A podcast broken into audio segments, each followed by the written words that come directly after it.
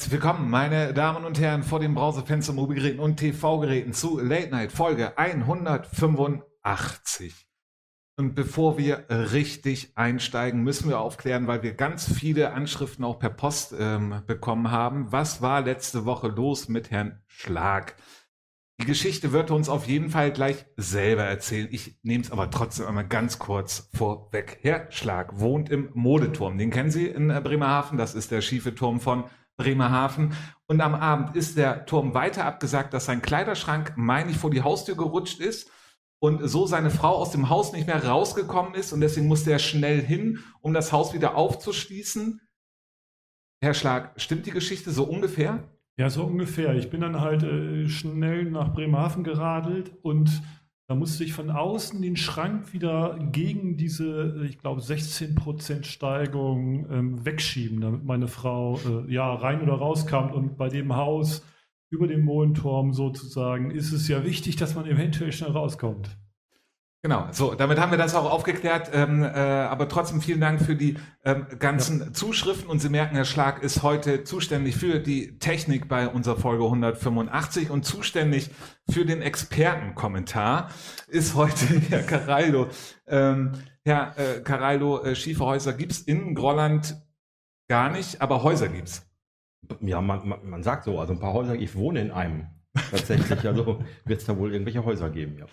Ja, äh, wunderbar. Und dann haben wir ja auch noch einen Gast. Und wer das ist, das wird uns unsere Assistentin einmal vorstellen. Alexa, öffne Late Night. Was kann ich gegen Sie tun? Stelle unseren Gast vor. Mein heutiger Gast Dennis Spitzer war eigentlich schon überall. Nur noch nicht Gast bei Late Night. Das wurde auch langsam Zeit. Als Spieler schon in Aphusen, Brinkum, beim Bremer SV, Ottersberg und in Blumenthal. Beim Blumenthaler SV begann dann auch seine Trainerlaufbahn. Seit 2020 ist er nun erster Übungsleiter beim TuS Schwachhausen. Ab und zu scheint es ihm in den Füßen zu jucken und er gibt bei Schwachhausen den Spielertrainer, wenn Not am Mann ist. Lieber Dennis, zu meiner Frage, wie zufrieden ist denn der Trainer Dennis mit dem Spieler Dennis nach den Spielen und wie können wir uns da die Videoanalyse vorstellen? Herzlich willkommen, Dennis Spitzer vom Tusch Schwachhausen. Schön, dass Hallo. du da bist. Hallo, danke schön für die Einladung. Gehen wir sofort auf Ihre Frage rein. Ja. Spielertrainer, äh, wie, ähm, ich darf mal eben einmal ganz kurz bei dir einmal so oh, rumfummeln, ja. damit wir, so wunderbar. Ähm, wie gehst du mit, dieser äh, Rolle um und wie zufrieden bist du selber mit deinem Spiel nach einem Spiel? Ich glaube, da bin ich wie jeder Fußballer. Äh, man ist nie zufrieden mit seiner Leistung. Es geht immer besser. Ähm, dass ich mich dann noch mal ein bisschen äh, beobachte, ist, glaube ich, klar, weil ich auch einfach Vorbild sein muss. Das, was ich von den Jungs fordere, muss ich selber auch zeigen. Ja, da gibt es gute Spiele und weniger gute Spiele. Was soll ich sagen, ne? Gut, äh, aber es ist dann, okay, machen wir es gar nicht äh, total lustig. Wie kommt es zu dem Fall überhaupt jetzt erstmal, dass du häufiger spielst? Ja, was heißt häufiger? Diese, diese Saison schon zweimal in sieben Spielen hört sich jetzt schon relativ viel an. Ähm, was dann einfach der Personalsituation geschuldet. Also wir haben zwar einen extrem großen Kader, aber wenn wir dann auf gewissen Positionen einfach dann niemanden haben, dann mache ich es halt selbst. weil, weil du denkst, eigentlich kannst du nur auf dich, äh, dich verlassen? Nö, gar nicht mal das, aber ich bin einfach der Meinung, dass die Liga so ausgeglichen ist dieses Jahr, mhm. ähm, dass jeder Punkt wichtig sein könnte. Und ich glaube, dass dann gerade unserer Mannschaft so ein bisschen Erfahrung helfen könnte. Und äh, ja, die beiden Spiele, die ich gespielt habe, haben wir jetzt nicht verloren, vier Punkte geholt und ich glaube, dann ist das auch in Ordnung so. Redest du dann auch da genau darüber mit deiner Mannschaft, wenn ich Spiele verlieren werde? Es ist ja tatsächlich so, dass seitdem ich in Schwachhausen Spieler, Trainer bin, eigentlich ja nur Trainer, äh, ja. haben wir nicht ein Spiel verloren, wo ich in der Startelf stand. Ähm, aber du, das, wir gewinnen als Team, wir verlieren als Team und äh, ob es jetzt Glück war oder ich da enorm zu beigetragen habe, wer weiß das schon. Aber mhm. solange es klappt, solange es funktioniert, kommt auch kein Einwand aus der Mannschaft und von daher, äh, ja, mal gucken, wie oft ich noch ran muss. Ne? Mhm. Ja, ich glaube, da waren mindestens zwei. Also jeder Punkt ist wichtig. Ich muss das mal rein logistisch Genau, genau. Aber dann ähm, nochmal auch weiter dazu, weil das ja eigentlich auch, also diese Rolle ja sehr interessant ist, weil es ja in dem Sinne ähm, ähm, natürlich auch mit eventuell Konfliktpotenzial belastet ist, so ein äh, Spielertrainer. Wenn du jetzt dann spielst, wer gibt dann Anweisungen von draußen? Da habt ihr ganz klare Absprachen. Ja, also wir haben Hilfe von draußen. Also ich habe mit Emmy, der ja früher auch schon von Benjamin Ether der Co-Trainer war, äh, der jetzt auch letztes Jahr noch die Damen zur Meisterschaft geführt hat, also auch in der fahrenden Mann draußen, der mir da ab und zu hilft. Ähm, aber ich sag's wie es ist, ähm, so viel Einfluss nimmt er da jetzt auch nicht. Das mache ich schon auf dem Platz noch selber. Ähm, und ich glaube, dass das auch halt so ein Punkt ist, der gerade relativ gut funktioniert. Dieses Mhm. Live-Coaching auf dem Platz, wenn ich selber spiele, hat einen enormen Wert für die Mannschaft. Ist jetzt weniger, dass ich aufgrund meiner Laufstärke, Zweikampfstärke oder sonstiges brilliere, sondern ich äh, kann der Mannschaft da Impulse aus dem Spiel herausgeben, gerade mit dem Mund, gerade vor Situationen, um Hilfestellung zu geben. So, und äh, das klappt bisher, glaube ich, echt ganz gut. Genau, und wie lange denkst du, kannst du es noch auf den Platz bringen? Ich meine, die, deine Spieler werden wahrscheinlich nicht zugucken, also von daher kannst du jetzt auch ehrlich eben. Ja, also es, ich glaube, ich habe da eine gute Selbsteinschätzung, Mhm. irgendwann zu sagen, ganz ehrlich, es bringt nichts mehr. Mhm. Aber solange ich das Gefühl einfach nicht habe, stelle ich mich immer in Dienst in der Mannschaft. Aber ist für mich natürlich wichtig, weil ich ja nicht wirklich austrainiert bin, dass ich natürlich äh, da an mir arbeite, dass ich da jetzt nicht völlig abfalle und eine gewisse Fitness musst du einfach mitbringen. Da kannst du viel Erfahrung haben, wie du willst, aber da muss ich halt noch ein bisschen was nebenbei mehr für mich tun, weil ich im Trainingsbetrieb eher nicht so viel mit trainiere, weil ich wirklich auch Trainer sein möchte. Hm, So, und von daher, ähm, ja, gucken wir mal, wie lange die Knochen das so hergeben, ne? hm. Ist es dann für dich in dem Sinne, oder, oder wie ist es dazu gekommen, dass du äh, damals ja im Blumenthal ähm, äh, überhaupt Trainer geworden bist? Ja, ich glaube, das war eine schwierige Situation. Äh, Wir haben ja dieses Pokalfinale gegen Hasstedt gehabt mit Blumenthal. Das war das letzte Spiel der Saison. Ja, war auf jeden Fall ein Pokalspiel, was man hätte auf jeden Fall positiv bestreiten müssen. Eigentlich, weil wir echt eine super Mannschaft hatten und äh, viele waren nach dem Spiel einfach super unzufrieden mit vielen Dingen. Dann gab es halt so einen kleinen Knall, wo dann auch Malte Jaskosch dann ja zurückgetreten ist. So, und äh, ja, kurz vor der Mallefahrt, oder war das auf der Mallefahrt, ich weiß nicht mehr, hat Peter mich dann einfach gefragt, ob ich mir das nicht vorstellen könnte. So, und dann habe ich mir das durch den Kopf gehen lassen und mal geguckt, ob das wirklich was für mich sein könnte und so. Und ja, dann hat sich das so rauskristallisiert, dass es schon sehr interessant für mich? Hat, hattest du vorher da schon irgendwie so, äh, so Gedanken, also hast du einen Trainerschein, hattest du den äh, vorher oder also, dir auch darüber Gedanken gemacht, dass du es mal werden könntest? Ja, ich- oder ich mal weil so- so, wie du es jetzt gerade sagst, Malles war da nicht beim zehnten Bier irgendwie ja, so, so, so war es natürlich nicht. Also ich sag mal so, äh, ein Trainer Klaus Gilsdorf, der ja hier auch bekannt sein dürfte, der hat schon immer irgendwie einen Trainer an mir gesehen. Äh, schon leider ein bisschen zu früh, glaube ich, für seinen Geschmack. Und darum äh, vorstellen konnte ich mir das immer, weil ich natürlich immer eine starke Meinung vom Fußball schon mir ge Mhm. gebildet habe quasi. Ähm, aber dass es dann so schnell geht, ich habe schon gedacht, dass ich noch ein bisschen, bisschen länger selber einfach nur Fußball spiele. Aber ja, wenn man dann die Chance hat, in der, in der Bremenliga-Mannschaft beim Blumenthaler SV Trainer zu werden, ja, dann hat es natürlich komplett gejuckt. Ne? Das war natürlich schon super, super, super schön, so eine Situation zu haben, dass man das machen kann halt. Ne? Ähm, und, und, und wie war es dann äh, für dich? Dann bist du auf einmal Trainer oder auch im Blumenthal hast du ja auch ein paar Spiele dann als Spielertrainer ähm, zwangsläufig mitgespielt. Erst zur Rückserie Ja. wieder. Ähm, ja, war ja eigentlich katastrophal, weil äh, eigentlich durch die schlechte Situation am Ende der Saison haben ja eigentlich schon alle Spieler den Abschied äh, bekannt gegeben. So, da war ich halt auch noch Spieler, wollte eigentlich auch den Verein so gut wie verlassen. Ähm, ja, dann wurde ich Trainer, hatte so gut wie keine Mannschaft mehr und es war Anfang Juni gefühlt so. Das heißt, äh, dann auf einmal sich eine Mannschaft zusammenzubasteln als Trainer-Neuling, da gibt es geilere Aufgaben, sage ich, wie es ist. Ja, dementsprechend war so auch die Hinserie, muss ich Ja. ganz ehrlich sagen. Da waren wir auf dem Abstiegsplatz. So, und äh, gut, dann haben wir noch ein, zwei Transfers im Winter getätigt. Ich habe dann auch wieder mitgespielt und dann wurden wir, glaube ich, noch irgendwie die drittbeste Rückrundenmannschaft, haben sogar noch in die Halle geschafft. So, und dann war das auch ein super Ausklang der Saison und dann konnte man natürlich für die neue Saison dann schon ganz anders planen und dann äh, war das Hast du dann, hattest du dann so einen Punkt auch so dazwischen? Es, weil ich finde das total interessant, ne? Als Spieler, und da hatten wir auch schon häufiger hier auch Leute in der Sendung, die dann Spieler waren, danach Trainer geworden sind, Herr Caraldo, ähm, Genau. um sie jetzt auch noch eben kurz mit äh, ähm, äh, hier an Bord zu nehmen, so wie Herr Schlag sagen würde, Ja. ähm, als Bremerhavener. ähm, äh, genau. Ähm, es ist ja, es ist ja ein großer Unterschied und man kriegt ja eine komplett neue Rolle erleichtert, was denken Sie, erleichtert das dann Ja, das mal frage, mitzuspielen? ja, ich habe jetzt gerade interessiert zugehört, das frage ich mich Ja. auch die ganze Zeit. Äh, Das ist ja, glaube ich, auch so ein, so ein, so ein, also die Aufgabe war ja auch da, ein neues Team zu, äh, zu formen, aber eben auch, ähm, ähm, ja, ja, gerade als junger Trainer, ähm, sich nochmal in die Rolle reinzudenken. Ich glaube, das ist auch nicht so einfach, oder? Gerade, gerade auch, du hast es gerade auch angesprochen, äh, vor dir war Malte Jaskosch da und dann, glaube ich, Peter Mussali, aber davor eben auch noch ein berühmter Spielertrainer, sage ich mal, mit Kniert. Ähm, war das denn auch noch so ein Punkt irgendwie für dich? Ähm, ähm, gerade der, der Blumenthaler SV ha- hatte ja auch unter Mitch Kniert wirklich äh, viele Spielzeiten erfolgreich bestritten. Also ich glaube, in so einem Zusammenhang, Zusammenhang habe ich das gar nicht gesehen. Also für mich war es einfach eine super Aufgabe. Äh, ich wusste, dass es schwer sein wird. Aber dadurch, dass ich halt als Spieler schon immer eine recht hohe, hohe, ein hohes Ansehen in der Mhm. Mannschaft hatte, habe ich mir da eigentlich auch gar nicht so die große Sorgen gemacht, ob es da irgendwie Probleme gibt als junger Spieler, Trainer oder Trainer, was weiß ich, Mhm. was man damals erstmal geschimpft hat, ähm, da jetzt irgendwie Fuß zu fassen. Das war mir alles egal. Ich hatte eine klare Idee von Fußball, wollte versuchen, die da einzubringen. Bin mir da auch komplett das Jahr treu geblieben, obwohl Peter zwischendurch auch mal ein bisschen Zweifel an mir hatte, glaube ich. Aber ich glaube, so am Ende der Saison war er schon sehr zufrieden mit meinem ersten Jahr. Wenn man das jetzt ungefähr vergleicht, äh, Herr Karal, du hattest ja auch gerade eben ähm, äh, gesagt, auch gerade mit Kniert gab es ja bei, unter Kniert gab es im Blumenthal ein waren sie richtig, richtig gut.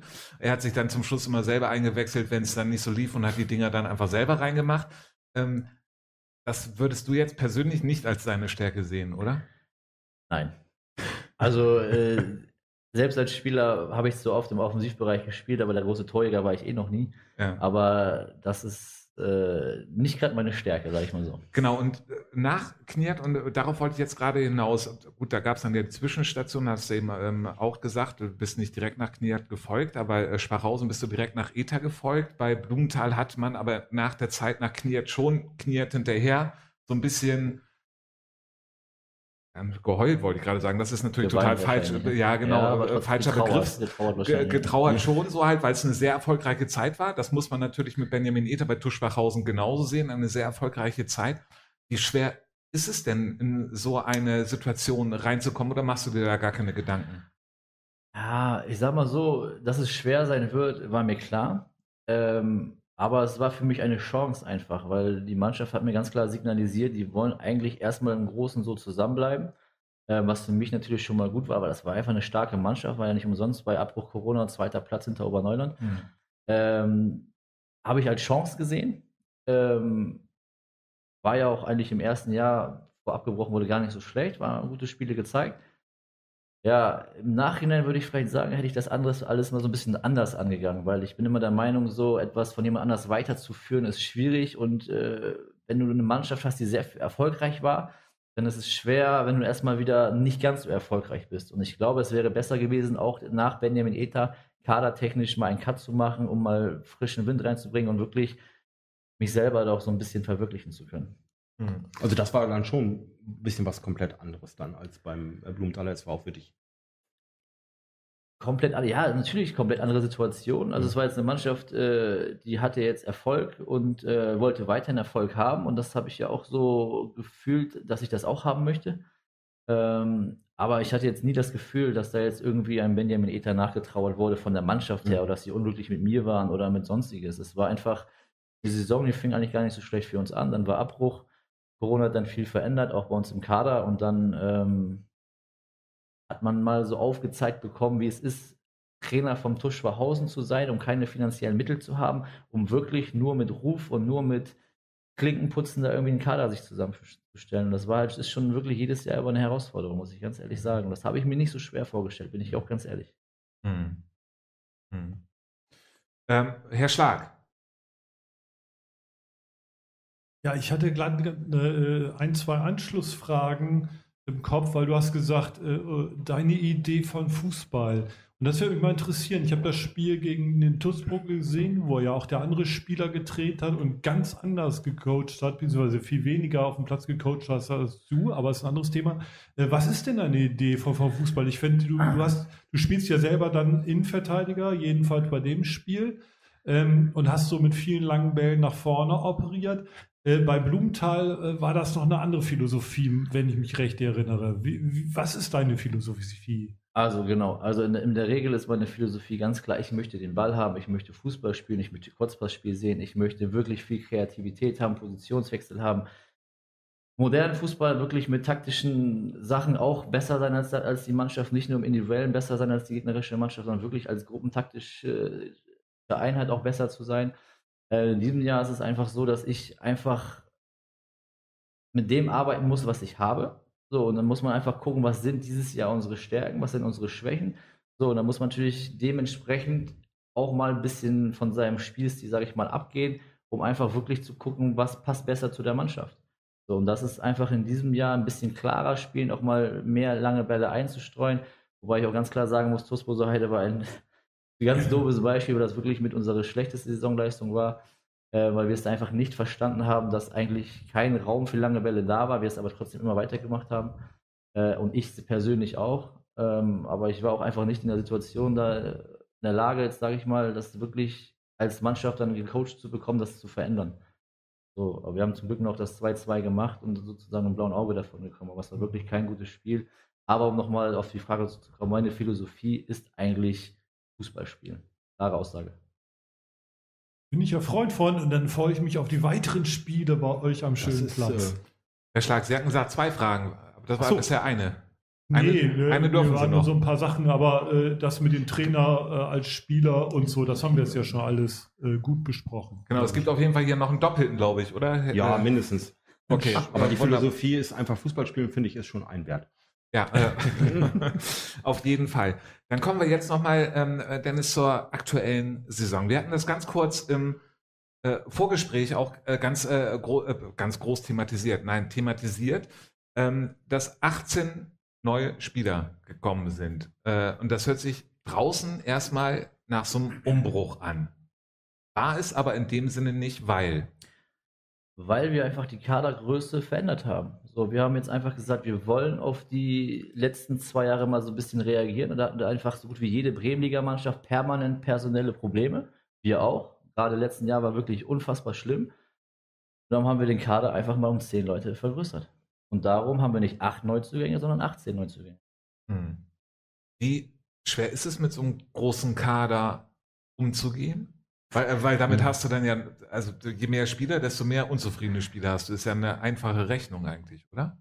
Ja, ist aber nicht richtig. Okay. Weil, also es ist keine einfache Rechnung. Genau, Wunderbar. Weil es, ist ja, es, ist ja, es ist ja genau, weil es ist einfach so, wenn ich jetzt mal überlege, wir haben im Schnitt 18 Leute beim Training. Ja. So 18 Leute vom Training äh, von 32 zum Teil, da merkt man schon, wie viele Leute da tatsächlich bei jedem Training fehlen. Mhm. So, und die Leute, die jetzt bei uns fehlen, das sind halt Kreuzbandrisse, Schambeinentzündungen, das sind halt Dauerverletzungen, die wirklich noch Monate oder beziehungsweise Wochen dauern.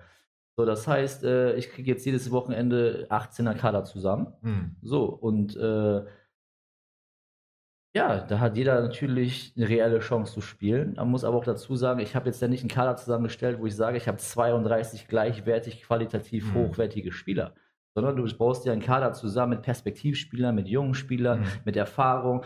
So, und äh, ich habe auch vier, fünf Spieler in der Mannschaft, die extrem jung sind, die noch um 19 spielen können, die ganz klar um ihre Rolle wissen. Das sind Perspektivspieler, die Erfahrung sammeln, die sich weiterentwickeln wollen und die einfach geil drauf sind, bei uns zu trainieren, bei uns kurze Einsatzzeiten zu haben. Und wenn sich da einer durchsetzt, ich empfehlen kann für die Startelf oder für mehr, ja, umso geiler für die Jungs, mhm. ne? Siehst du es auch, ähm, weil, also das Thema, was du ansprichst, das auch äh, häufig, und das haben wir die letzte Saison ja auch gesehen, auch bei vielen anderen Bremenliga-Mannschaften, es immer Probleme gab, überhaupt die Bank voll zu bekommen. Ähm, und viele Trainer, die wir auch hier hatten in der Sendung, haben gesagt, ja, durch Corona gab es irgendwie so einen so, so ein Bruch. Nicht, dass die Leute jetzt immer äh, Corona-krank sind, sondern einfach, dass sich Interessen auch verlagert haben. Siehst du das auch so? Ja, also ich, ja, definitiv irgendwo, klar. Aber ich muss jetzt mal sehen, ich hatte ja nur eine wirkliche volle Saison als Trainer mhm. zum Beispiel vor Corona in Blumenthal. So, und da war es einfach so, da hatte man einen ganz normalen 22-Mann-Kader, mhm. aber Richtung Oktober, wenn es ein bisschen kälter wird, so die Jahreszeit wie jetzt, so, und auf einmal gibt es Klausurenphasen, dann wird das, äh, wie so eine Depression kam mir das immer vor. Die, die, die, die Zahl der Trainingsbeteiligung ging extrem in den Keller. So, und dann sind kleine Verletzungen dabei, dann ist privat hier irgendwas, Urlaube wieder dabei. Also dieser ganze Arrangement der Jugend oder der jungen Fußballer ist natürlich glaube, das passt schon, dass sich da die Interessen so ein bisschen verlagert haben. Ob der Ehrgeiz ein bisschen weg ist, sagen ja auch viele, mag wahrscheinlich auch sein. Bisschen von allem wahrscheinlich. Mhm. Was war denn, äh, komm, äh, müssen wir jetzt einmal drüber reden. Wir sind ja hier bei Late Night. Was waren denn die, bisher die beste Ausrede, nicht zum Training zu kommen, die du gehört hast? ah, die beste für mich ist natürlich, wenn mir einer sagt, ja, ich komme nicht zum Training, äh, weil ich einen wichtigen Termin bei meiner Modelagentur habe. Ja, dann oh. äh, ist natürlich die Messlatte das, äh, Latte hoch, das mal zu hinterfragen, wie das denn, äh, in welcher Konstellation das denn überhaupt zustande kommt oder so, ja. dass du äh, bei einer Modelagentur bist oder so. Aber ja, da muss man natürlich schon schmunzeln, muss man ganz ehrlich sagen. Ne? Modelagentur, Herr Caraldo, Ihr Stichwort. Ja, mein Stichwort, da überlege ich gerade, das habe ich auch nicht gehört. Das fand ich, fand ich jetzt auch gut. Dann, äh, da, da, hast du bestimmt dann gleich auch nochmal nach äh, Beweisfotos gefragt oder so, ne? Die Mappe, die berühmte Mappe. Ja, so ungefähr war es wirklich tatsächlich, aber ähm, ja, ich komme halt noch aus einer gewissen anderen Generation. Da ist man zum Training gekommen, egal was war. So, und äh, dass das heutzutage nicht mehr gang und gäbe ist, ist, glaube ich, kann jeder Bremenliga Trainer unterschreiben. Aber, aber dann, das finde ich total interessant. Genau, genau dieses Thema. Und wir haben es auch schon häufiger gehabt, ähm, weil ja hier auch bei Late Night unterschiedliche Generationen, das darf ich hier einfach, glaube ich, mal einfach so sagen. Ähm, bei Late Night sind, nein, und wir auch unterschiedliche, jetzt werde ich hier schräg angeguckt von Herrn Schlag, aber es ist total wurscht, ähm, auch äh, unterschiedliche Trainertypen hier hatten, auch aus unterschiedlichen Generation. Äh, wenn wir mhm. äh, zum Beispiel Union 60 denken, ähm, ja, Frank mit, Dahlenberg hat mit Frank, äh, Frank Dahlenberg, der genau, das ja auch, das thematisiert, hat, ähm, genau dieses Thema, dass die Jugend von heute ähm, äh, so ähnlich hat das gesagt, so halt, ne, äh, nicht mehr ganz so ist wie früher. Du bist äh, viel, viel jünger als Frank Dahlenberg. Denkst du aber, dass, also wenn es in dem Sinne auch Frank Dahlenberg und du seid eine andere Generation, aber wenn man da schon so darüber redet, dass sich was geändert hat, ist es dann nicht mehr was ähm, allgemein gesellschaftspolitisches, dass man ähm, häufiger sagt, ja, die Generation hat sich geändert, ist ja auch so eine Klausel, also so eine Floskel, ne? So, die haben sich alle geändert, haben andere Interessen, ist äh, Internet hinzugekommen, keine Ahnung, sowas bei mir damals irgendwie so, äh, was man als Ausrede äh, hatte. Oder denkst du, ist da wirklich äh, und, oder, oder was hat sich denn da äh, so dran geändert? Also ich glaube, dass sich ja alles im Leben irgendwie verändert mit der Zeit, ist ja mhm. ganz klar. Und ich bin einfach der Meinung, dass äh, der Umgang mit Menschen ist einfach ein ganz äh, anderer geworden. So früher, wenn man mal überlegt, was für Ansagen man mal tatsächlich als Spieler bekommen hat von seinem Trainer, ist ja überhaupt nicht mehr zu vergleichen mit heute. Und ich glaube, dass es einfach ein genereller Wandel ist und so. Und ich glaube auch einfach, dass es ein bisschen was mit Erziehung zu tun hat, mit dem, wie man in der Schule ist, ähm, aber auch wie die Trainer heutzutage mit den Spielern einfach generell umgehen. Das sind so viele Faktoren, die es einfach zu einem großen Ganzen machen. Und das ist einfach so, dass heutzutage ist Bremenliga Hobbyfußball. So kommt mhm. mir das vor. Und das unterschreibt, glaube ich, auch jeder Trainer. Wenn du den jetzt nicht wirklich irgendwie mit Geld irgendwie drohen kannst oder irgendwas da irgendwie den da irgendwie die Daumenzwänge da irgendwie anziehen kannst, ist es einfach unfassbar schwer, wirklich Jungs zu finden, die wirklich alles für den Fußball geben. So wie man das selber früher immer getan hat. Würde mich mal interessieren, wie ist, wie ist das denn auch, also gerade diese Thematik, wie ist das, äh, wie, also wie wirkt sich das aus aufs Mannschaftsgefüge? Also weil wir dieses Thema halt auch schon öfter hatten dieses ähm, als sich als Mannschaft sehen, als Team äh, und ähm, vorher und hinterher noch zusammen sein. Wie ist das, wie ist das bei euch? Also ich sage jetzt mal so, im, ist ja immer noch Amateurfußball, ja. aber äh, das berühmte Bierchen oder weiteres Kaltgetränk nochmal irgendwie oder sich so treffen zu Mannschaftsabenden, wie ist das? Also das muss ich jetzt mal eben ganz kurz nochmal zu dem Thema davor so ein bisschen, weil das ein bisschen für mich zusammenhängt. Mhm. Also das ist zum Beispiel auch, warum wir die Kadergröße so groß gemacht haben. Wir hatten letztes Jahr einen guten Saisonstart mit vier Siegen aus vier Spielen, sogar zu null und war alles gut. Dann fing diese Zeit an, die Pressionszeit, so nenne ich sie immer bei uns so ein bisschen. Und ähm, wir waren extrem wenig Leute beim Training. So, und das hat natürlich die Leute, die da waren, permanent gestört. Konnten nicht richtig trainieren. Das war immer mehr so mhm. Beschäftigungstherapie, wenn du mit acht bis zehn Leuten irgendwie Training machst. So, und genau das trägt sich auch einfach in die Kabine. Dann war auch eine schlechte Stimmung in der Kabine. Dann kamen die Leute, die wegen scheinheiligen Gründen halt nicht zum Training kommen oder wegen schlechten Gründen nicht zum Training mhm. Sind dann wieder mal da, aber dann ist gleich, oh, wo bist du die ganze Zeit, warum kommst du nicht? Und das überträgt sich halt in die Mannschaft. Und das ist dann auch so mhm. nach dem Spiel. Dann äh, gewinnt man mal ein paar Spiele nicht und äh, die Stimmung ist sowas von im Keller. Und dann äh, ist es halt schwer, wenn man keinen sportlichen Erfolg hat, da wieder rauszukommen. Da kannst du noch so viel Mannschaftsabende machen, da kannst du noch so viel irgendwie versuchen, darauf Einfluss zu nehmen. Wenn eine gewisse Chemie dann einfach erstmal nicht mehr da ist in einer Kabine, dann ist es wirklich schwer, da irgendwie gegenzusteuern. Wir haben wirklich viel versucht mit echt Lasertag spielen, Mannschaftsabende trinken, aber es trinkt ja heutzutage auch kaum noch mehr so ein mhm. junger Spieler Bier oder so. Das heißt, selbst damit kann man die nicht mal mehr catchen. Ähm, darum war zum Beispiel auch ein Punkt der Kaderzusammenstellung dieses Jahr für mich. Ich wollte Jungs haben, die genau darauf Bock haben. Und ich habe jetzt so einen gewissen Freundeskreis jetzt auch in der Mannschaft drinne, die ziehen die Leute auch einfach an. Und dann kommt es immer häufiger vor, dass wir am Mannschaftsabend dann auf einmal mit 25, 26 Leute da nicht nur eine Stunde sitzen, sondern den ganzen Abend, die ganze Nacht oder so. Genau, äh, da müssen wir jetzt einmal ganz äh, wichtig sagen, auch ohne Bier kann man Spaß haben. Ähm, ja. Das nur mal ja. ähm, äh, eben äh, ganz kurz. Äh, nee, genau. Aber das bedeutet für dich als Trainer in dem Sinne, ist es noch mehr eigentlich fast eine Art Pädagogik, äh, äh, pädagogische äh, äh, Qualitäten ja gefragt, weil du Leute motivieren musst, die aus Spaß was machen, die du ja nicht vom Kopf stoßen kannst, weil dann kommen sie vielleicht überhaupt gar nicht mehr. Ja, davon bin ich aber weg. Weil okay. ich sagte ganz ehrlich, also jetzt auch Rücksicht nehmen auf Leute, die dann eingeschnappt sind, nicht mehr kommen oder was weiß ich, ja, dann ist das so. Aber mhm. das sind dann auch Leute, mit denen du eh keinen Krieg gewinnst. Also das ist einfach so, so, ja, dann ist das so. Dann, mhm. dann, soll er sich für was anderes entscheiden, aber dann soll er uns dann in Ruhe arbeiten lassen. Äh, es gibt immer genug junge Leute, die richtig Bock haben auf Bremenliga-Fußball beim Tusch Schwachhausen. So, und dann äh, darauf nehme ich keine Rücksicht mehr. Habe ich am Anfang echt noch versucht, irgendwie mal ein bisschen zu gucken, dass sich alle wohlfühlen. Aber ich sagte, das ist wie so ein Papa, der muss auch mal schimpfen. Die Kinder lieben einen trotzdem. Und äh, so nehme ich mir das zu Herzen, sage ich ganz ehrlich. Mhm. Ja, äh, wunderbar. Äh, schimpfen. Und da ist das richtige Stichwort, muss der Bremer SV gerade in der Regionalliga überhaupt gar nicht. Ähm, und deswegen blenden wir jetzt einmal den äh, letzten Spieltag der Regionalliga ein. Herr Schlag, wollen Sie uns äh, das einmal unseren Zuschauern gönnen?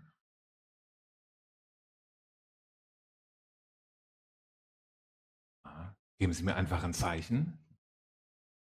Ja, genau. Wunderbar. Da haben wir ihn. Und da sehen Sie, Havese spielt äh, 0 zu 3 gegen Lohne, Reden gegen äh, Drochtersen 0 zu 0, Hannover, Hildesheim 2-0, Lübeck 3-1 gegen Atlas, Weiche, Flensburg, äh, äh Ottensen 2 zu 2, Kickers Emden 0 zu 3 gegen Phoenix Lübeck, Jedlo, Pauli 2 zu 1 und der BSV gewinnt 3 zu 2 gegen Holstein Kiel. So, dann wieder auf Kamera 1. Herr Caraldo. Es war ein Heimspiel vom Bremer SV, ja. nachdem sie vorher ein Auswärtsspiel hatten, wo sie richtig zum allerersten Mal in der Saison komplett über 90 Minuten überzeugt hatten. Und man genau. hatte gedacht, oh, bei dieser wilden Achterbahnfahrt, so hat es, glaube ich, der Weser Kurier mal tituliert, ja. geht es jetzt auf jeden Fall wieder steil und, nach unten. Die Frage ist nur, wie weit. Und äh, man hatte ja auch schon, es war, glaube ich, auch der Weser Kurier, der schon irgendwie so einen Heimfluch irgendwie, äh, irgendwie sich überlegt hatte.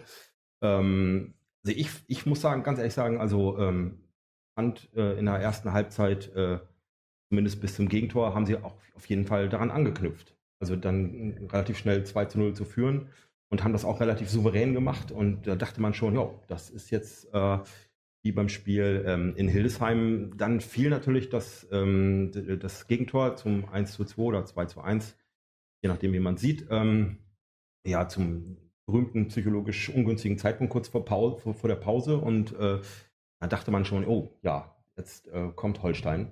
Aber auch in der zweiten Halbzeit hat, äh, hat der Bremer SV das, ähm, wie ich dann fand, also das 3-1 dann halt gemacht und auch ähm, trotz des weiteren Gegent Gegentors relativ souverän runtergespielt. Wurde zwar noch mal ein bisschen gesagt, es kam noch mal Spannung auf oder es wurde unnötig spannend gemacht, aber also ich fand, das war trotz alledem, trotz der zwei Gegentore wieder ein souveränes Ding spielerisch überzeugt. Holstein ja. Kiel keine Riesenchancen gehabt. Also nicht, nicht wirklich. Also das, ähm, also die, die Tore fielen dann halt natürlich, klar, es sind natürlich Chancen, aber ähm, also anders als in Hildesheim, da hatte, ähm, hatte Hildesheim ja eigentlich keine wirkliche Chance. Ähm, ja, heißt natürlich jetzt nicht, äh, wir hatten es ja auch im Interview mit äh, äh Lamin Diop, der sagte, welches Spiel ist schon einfach. So, äh, das wird jetzt auch, äh, jedes, jedes Spiel wird jetzt wieder, äh, wie sagt man so schön, wie sagt der Schlag immer, spitz auf Knopf sein. Aber ähm, auf jeden Fall ähm, ist das schon mal äh, wieder mal eine Ansage, ähm, jetzt auch mal ähm, ja, eine, äh, eine, eine, zweite Vertretung schlagen zu haben. Genau, Herr Schlag, bevor ich Sie jetzt äh, da hinzunehme, ähm, Dennis nochmal der, ähm, auch äh, einmal kurz deine Meinung. Der ähm, Weserkurier hat, glaube ich, äh, tituliert ähm, nach dem Spiel, der Bremer SV ist angekommen in der Regionalliga. Dazu muss man ja sagen, man ist am äh, zwölften äh, Spieltag, ebenfalls der Bremer SV hat zwölf Spiele. Sind das dann auch so Floskeln oder was heißt es für dich als Trainer angekommen zu sein in einer Liga? Wann ist man angekommen?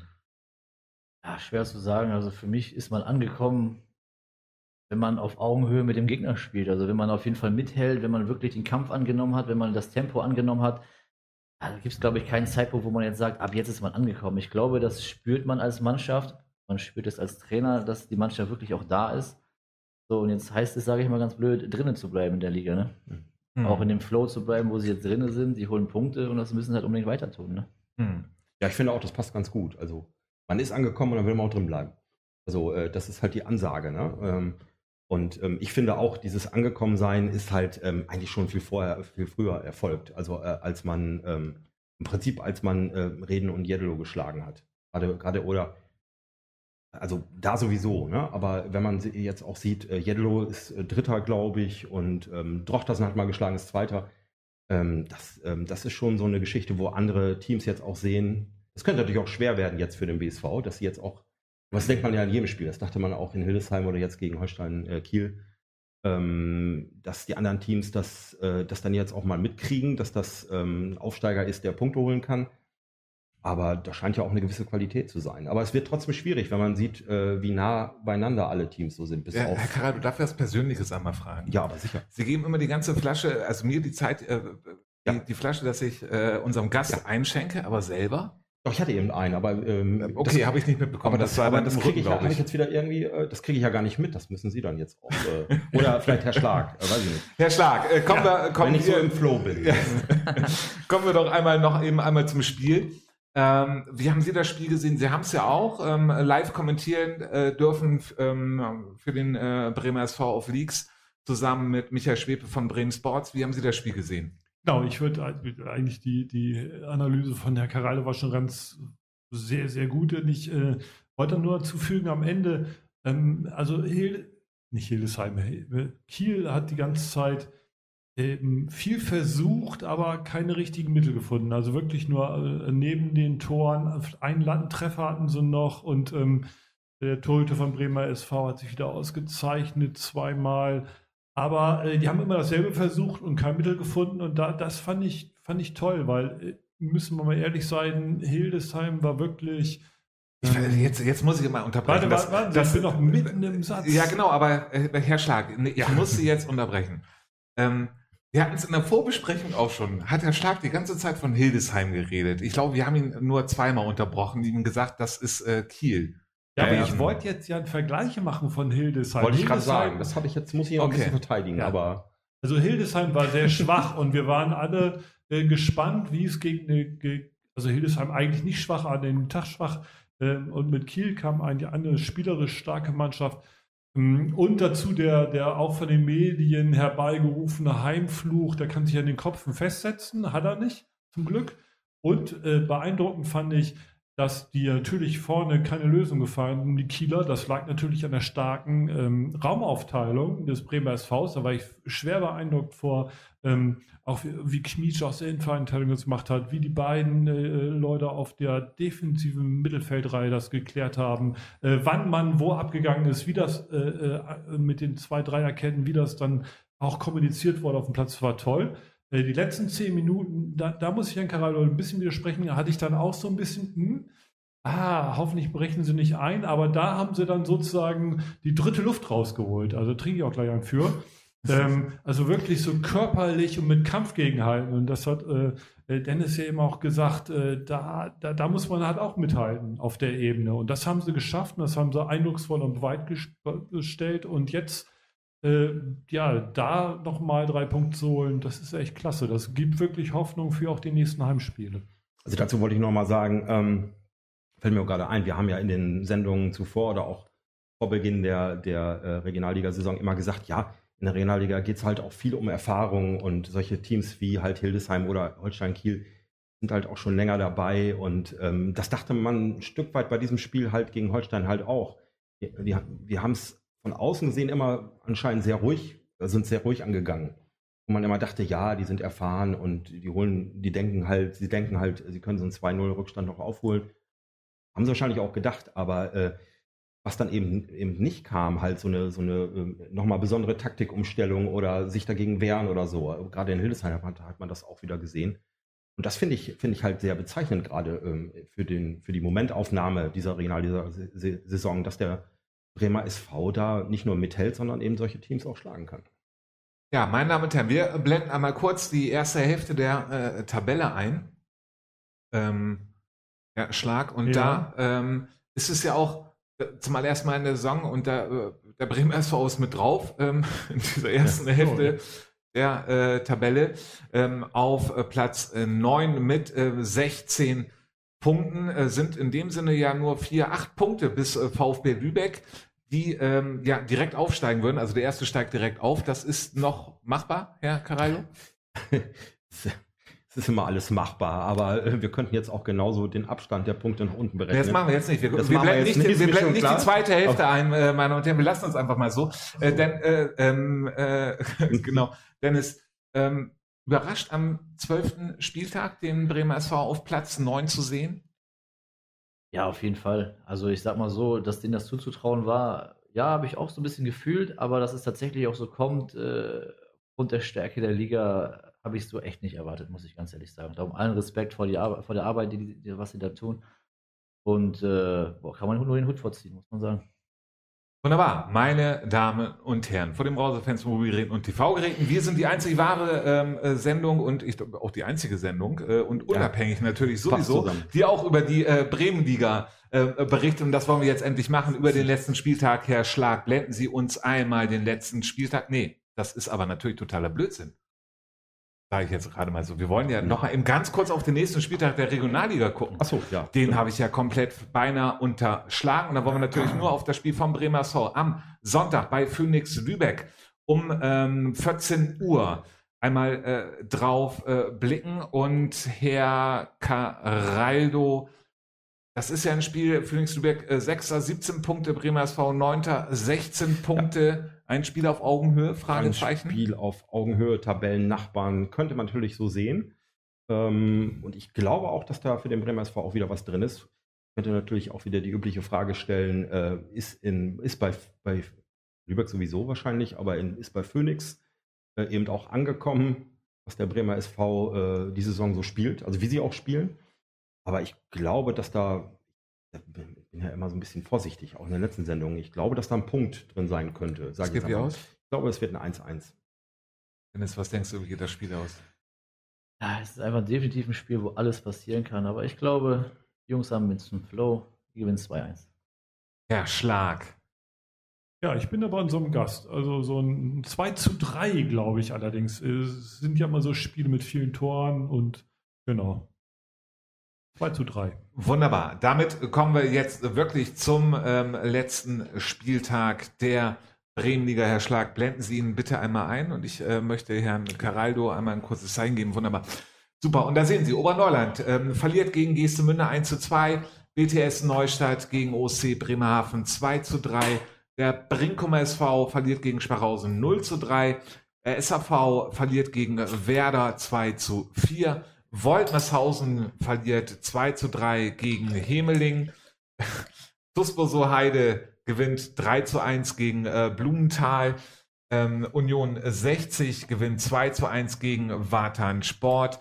Und LTS Bremerhaven gewinnt 5 zu 1 gegen TUS Komet Aßen. Dennis. 3-0 in Brinkum. Vorher mit gerechnet? Ja, in der Höhe und der Deutlichkeit sicherlich nicht. Äh, ich habe ein tatsächliches Spiel auf Augenhöhe erwartet, weil wir beide personale Probleme hatten und auch Brinkum, ja, gerade irgendwie, ich weiß nicht, wie ich das sagen soll, aber es ist so ein bisschen äh, völlig verunsichert ist. Ich glaube, das trifft es ganz gut. Ähm, ja, und ich bin natürlich positiv gestimmt, nachdem wir da 3-0 gewonnen haben. Was soll ich sagen? Wie war das Spiel? Ja, wie war das Spiel? Also es war am Anfang, würde ich mal behaupten, relativ zerfahren. Viele Zweikämpfe, ähm, wo wir eigentlich ganz gut drinne waren. Relativ torchancearm, würde ich behaupten. Da war echt nicht ganz so viel los. Ähm, wir sind dann glücklich kurz vor dem Halbzeitpfiff 1 zu in Führung gegangen durch einen klaren Torwartfehler. Ähm, aber muss schon sagen, dass wir dem ersten Tor einfach dichter oder näher dran waren als Brinkum in der ersten Halbzeit. Darum ja, finde ich, aufgrund der Art und Weise, wie wir auch die Zweikämpfe gewonnen haben, war das dann auch okay für die erste Halbzeit. Ja, und in der zweiten Halbzeit hatten wir dann zehn Minuten schon, wo wir uns ein bisschen wach rütteln mussten, wo Brinkum zwei, drei wirklich sehr gute Torchancen hatten, er hatte. Und wir dann genau in dieser Phase durch wieder einen Abwehrfehler von Brinkum ähm, das 2 zu 0 erzielen. Ähm, ja, und dann fünf Minuten später, glaube ich, auch schon das 3-0 machen. Und dann hat man bei Brinkum schon relativ gemerkt, dass da irgendwie der Glaube dann auch komplett weg war. Und ähm, wir haben es dann solide wegverteidigt, hatten noch die eine oder andere Konterchance und äh, hätten das auch noch ein bisschen höher gestalten können. Aber ich glaube, das wäre dann auch im Guten zu viel gewesen. Also von daher bin ich mit dem 13 wirklich sehr zufrieden. Ich wollte gerade sagen, ihr habt, du sagst, ihr habt gut verteidigt dann euren Vorsprung, aber ähm, ihr, ihr habt es aber trotzdem auch weiter, also ihr wart auch trotzdem in manchen Situationen, dass ihr relativ hoch standet, habe ich so den Eindruck gehabt, um eben diese Konter nochmal zu fahren. Das, äh, das war ah. bestimmt aber auch das, was ihr wolltet, oder? Ja, also man hat relativ, also wir versuchen es ja sehr dynamisch zu spielen. Das heißt, wir achten schon darauf, was bietet der Gegner uns an. Und wir haben einfach ganz klar gemerkt, dass die äh, mit der Innenverteidigung, die sie an dem Tag einfach aufgestellt hatten, sehr, ähm, ja, wie soll ich sagen, irgendwie fahrig waren. So, und dann wollten wir sie hoch unter Druck setzen. Wir wussten, dass sie es trotzdem spielerisch lösen wollen. Haben sie auch versucht, nicht so wirklich gut geklappt. Das hat uns super in die Karten gespielt. So, und von daher hatten wir da sehr gute hohe Ballgewinne. Alles, was lang kommt, haben wir wegverteidigt. Weil zum Beispiel, ähm, also das Einzel war, war, natürlich sowas, kann einfach mal passieren, war natürlich genau. unglücklich, äh, dass das äh, quasi durch die Hosenträger ging des Torwarts, aber beim 2-0 hatte ich auch wirklich den, den, den Eindruck, ähm, diesen Fehler habt ihr ja auch wirklich erzwungen so. Und dann war es natürlich ein toller Abschluss von Christian Schwarz. Ja, erzwungen, ja. Wir haben da auf den Fehler gelauert, wir haben die Seite gut zugestellt. Natürlich schon ein sehr unglücklicher Pass, muss man ganz ehrlich sagen. Darf natürlich so nicht passieren. Und äh, da war wirklich zum ersten Mal in dieser Saison, wo ich echt sage, dass wir mal Fehler vom Gegner gnadenlos bestraft haben. Das haben wir an dem Tag wirklich sehr gut gemacht. Und das war, glaube ich, der riesengroße Unterschied mhm. zwischen uns als Mannschaften. Ähm, noch einmal ganz kurz zu Brinkum. Überrascht dich der doch sehr schlechte Start von Brinkum SV in die Bremenliga? Ja, also man muss mal ganz ehrlich sagen, dass sie natürlich Spieler verloren haben, die mehr als Bremenliga-Qualität haben, ist klar. Und dass man solche Leute nicht einfach mal eben mhm. so ersetzen kann, ist auch klar. Da kannst du so viel Geld investieren, wie du willst. Die Leute kommen nicht in die Bremenliga. So, das heißt, dass die da natürlich erstmal wieder woanders ansetzen müssen, war mir vor der Saison klar. Die haben aber trotzdem gute Leute geholt. Da muss man auch ganz ehrlich sagen, diese Leute waren am Samstag einfach auch gar nicht da. Ein Esinis war schon länger da, hat gefehlt, ein Dragan, ein Jansen, Kevin Artmann konnte nicht wirklich spielen. Mhm ähm, da waren schon wirklich viele Leute einfach nicht da. Und das hat man einfach gemerkt, dass Brinkum das dieses Jahr nicht mal eben einfach so kompensieren kann. So, und generell allein die Geschwindigkeit, die da jetzt einfach fehlt im letzten Drittel im Vergleich zum letzten Jahr mit einem Safi vorne oder Omar vorne, Anao nachher vorne, das war ja einfach wirklich eine Menge Qualität, was sie da einfach hatten. Und das ist einfach dieses Jahr so in der Größenordnung einfach nicht da. So, und da wird es auch in der Bremenliga dann schwer, so ein Jahr zu spielen wie im letzten Jahr. Mhm. Glaubst du noch, dass sie oben angreifen können? Ein weiter Weg äh, muss schon viel zusammenkommen, weil ich sage mal so, jetzt haben die eine Negativspirale, da erstmal rauszukommen, ist echt auch vom Kopf her nicht ganz einfach. Äh, würde es Mike natürlich wünschen, aber ähm, ich glaube, dass der Weg schon ziemlich weit sein wird, um wirklich ganz oben wieder ranzukommen. Mhm. Meine äh, Damen und Herren, dann haben wir, und da sind wir richtig froh, heute ähm, Herrn Schlag natürlich dabei zu haben, weil er, und das hat er in der letzten Vorbesprechung, vor der letzten Sendung, bevor er den äh, Molenturm und seine Wohnung retten musste, uns ja schon gesagt, er glaubt, ESC holt beim, OS, äh, beim FCO die drei Punkte und ist sich ganz sicher und hat erzählt, was er alles in der Sendung erzählen wollte, was er dann halt leider nicht konnte. Herr Schlag, was sagen Sie zum Spiel Oberneuland gegen ESC 1 zu 2? Ja, das war natürlich ein bisschen so aus, aus so einer äh, gewissen Euphorie heraus. Ähm, der FCO war, war in dem Spiel tatsächlich am Anfang die stärkere Mannschaft, hat auch gleich ein Tor gemacht. Äh, äh, Oma Silla war es, glaube ich, sowieso, ein, die hatten einen Lauf eigentlich. Aber der, der FCO hat aus, aus der Feldüberlegenheit ähm, wenig Chancen kreiert. Und dann äh, vor der Pause gab es noch das 1-1. Der ESC hat hinten wirklich alles dicht gemacht. Und ähm, FCO Ballbesitz, aber wenig Chancen. Dann Konter äh, 2-1 äh, für den ESC und dann den Laden so richtig dicht, dicht geschlossen. Und dann auch folgerichtig und meiner Meinung nach auch vollkommen zu Recht 2-2-1 äh, gewonnen. Genau, und äh, so sind die Bremerhavener, würde ich jetzt mal einfach sagen, Ja. weil der Schlag natürlich komplett unterschlagen hat, dass es ein Traumtor Ja. gab in diesem Spiel, Herr Caraldo. Ja, es gab, äh, gab ja äh, noch ein Traumtor, da gehen wir gleich noch auf ein, aber das hier fand ich auch schon ziemlich.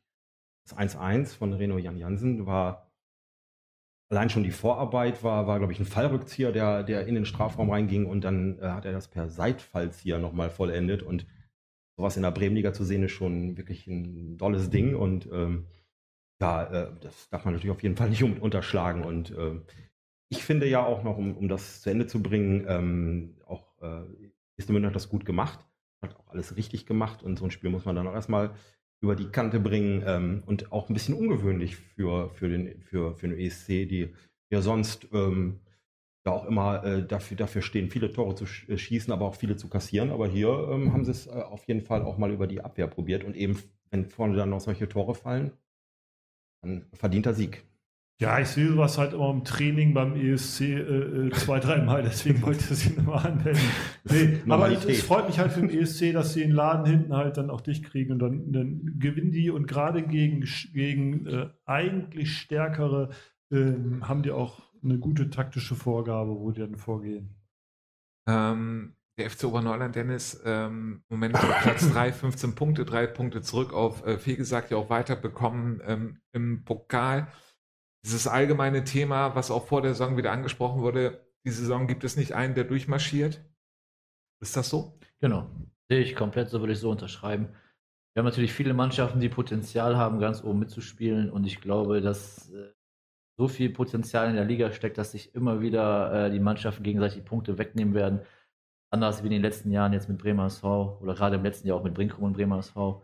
Äh, da glaube ich einfach wirklich, dass es oben, oder hoffe ich zumindest auch, dass es oben sowohl unten noch sehr spannend sein wird.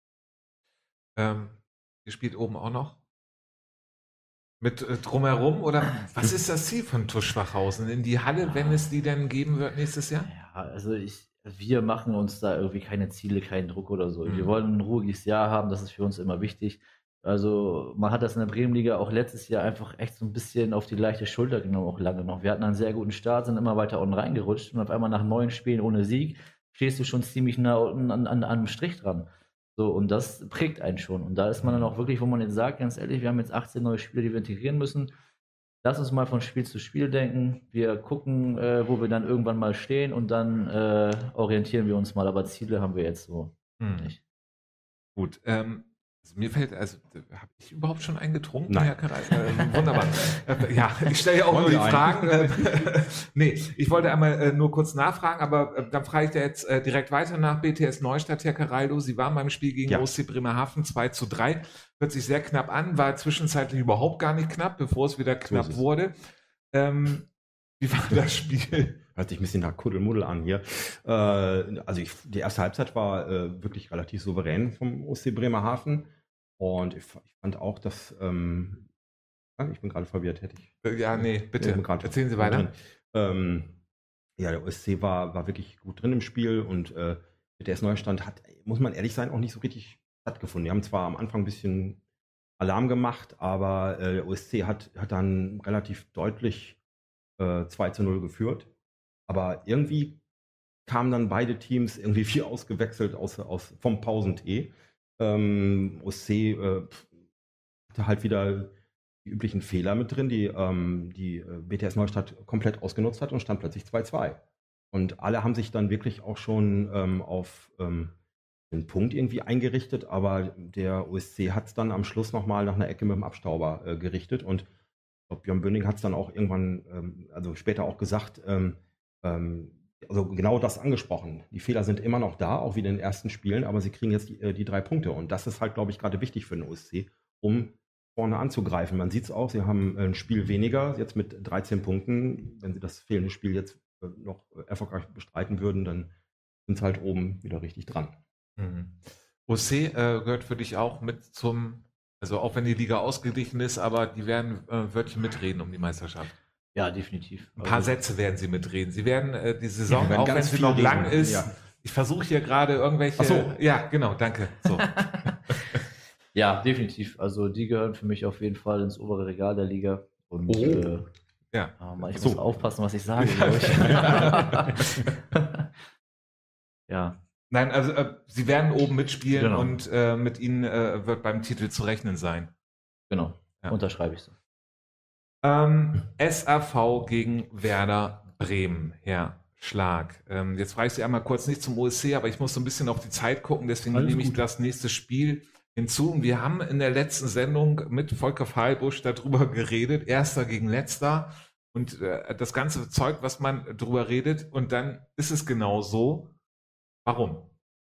2 zu 4 ja, ist es war, ausgegangen. es war Ja. erst ein kurioses Spiel, weil es, ähm, ich weiß jetzt gar nicht mehr genau, ob erst die Spielunterbrechung oder erst die rote Karte kam für Werder.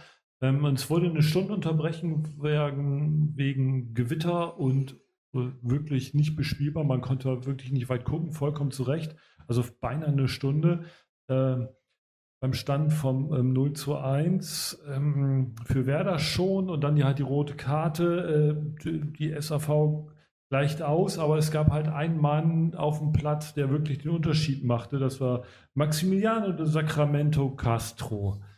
Ähm, und dafür habe ich jetzt auch nur für diesen Namen eine halbe Stunde gehört. Also allein, der macht das, zweit, das zweite Tor, das 2 zu 1 aus äh, 55 Metern, weil er gesehen hat, dass der Torhüter weit vorm Tor steht. Ähm, und ich glaube, mh, sowas hat Werder bisher gefehlt. So, so ein, der wirklich das Selbstvertrauen hat und die Torsicherheit ausstrahlt. Ja, und dann ähm, machen die weiter Druck und äh, führen dann irgendwann 4 zu 1. Und ja, Toski natürlich dann nochmal, aber es war dann schon die 95. Minute, glaube ich, mit dem 2 zu 4 Anschlusstreffer, was dann wirklich, äh, obwohl in der Bremen-Liga ja gerne was nach der 90. Minute passiert, diesmal zu spät. Ja, Werder ähm, ja, nimmt, nimmt wieder teil am, am, am Mittelfeld, würde ich sagen. Und dann wollen wir mal schauen. Und SAV natürlich äh, ist extrem unzufrieden. Die waren vielleicht auch so ein bisschen überheblich. So, dass sie hinten so ein Ja. bisschen offen war, dass solche Tore halt passieren. Ja, ich glaube, ja, überheblich glaube ich nicht unbedingt. Ich hatte so eher den Eindruck, ähm, sie haben einfach das weitergespielt wie in den anderen Spielen. Und das ging diesmal schief. Also, dass sie trotzdem wieder nach vorne und ein Wert, dass sie, dass sie natürlich probieren, äh, auch sogar nach dem äh, 3 zu 1 und 4 zu 1 noch wieder ranzukommen. Und äh, das ist halt diesmal schief gegangen. Und außerdem, ähm, sie hatten halt gegen Oberneuland ähm, ähnliche, äh, auch Platzverhältnisse ähm, und haben es da einfach gut über die Bühne gebracht. Und jetzt sind sie auf einem Team getroffen, die, die halt ähm, irgendwie anders, sage ich mal, dagegen gehalten haben. Und ähm, was man natürlich auch nochmal äh, ähm, sagen muss, da machen wir jetzt auch mal Werbung für. Ähm, hab vorhin nochmal gerade vor der Sendung auch gesehen, dieses 55-Meter-Ding geht auch gerade viral in den sozialen äh, Netzwerken. Ähm, da hofft man natürlich auch mal, dass so ein Tor vielleicht auch mal vorgeschlagen wird für das Tor des Monats, dass die Bremenliga da vielleicht mal vertreten ist. Ja. Wäre schon ein tolles Ding. Erster Ja. gegen letzter, Dennis. Also eigentlich, äh, ja, sag mal was dazu. Ja, also, so aus. ja man, man muss ja mal ganz ehrlich sagen, es ist der siebte Spieltag. Also so Mhm. ganz viel Aussagekraft hat jetzt äh, die Tabelle auch noch nicht. Klar, sieben Spiele ist schon, ein paar, paar Minuten sind jetzt schon rum. Aber ich sag mal ganz ehrlich, das ist einfach dieses Jahr eine Liga, wo extrem wenig hohe Ergebnisse sind. Die, die Mannschaften sind alle eng beieinander. Das sind Nuancen, die die Spiele entscheiden. So, und äh, darum ist es kein Ergebnis, was mich jetzt komplett aus den Socken haut. Das ist einfach äh, ein bisschen uns will dieses Jahr. Hm. Und SAV, dass sie so weit oben standen und äh, vorher noch keine Niederlage, hat dich das überrascht? Ja, also so. Definitiv, neuer Trainer, viele neue junge Spieler auch vor allen Dingen und dann auch mit Abdullah Bastas echt eine tragende Säule da verletzungsbedingt da verloren.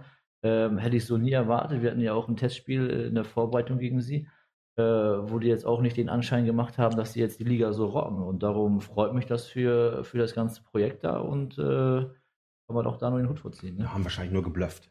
In der Vorbereitung. wir haben ja schon öfter gehört. Ganz äh, clever auf jeden Wir, Fall. wir hatten ja schon öfter gehört, dass die Vorbereitung nicht so gut verlief, aber wahrscheinlich haben sie wirklich nur geblufft.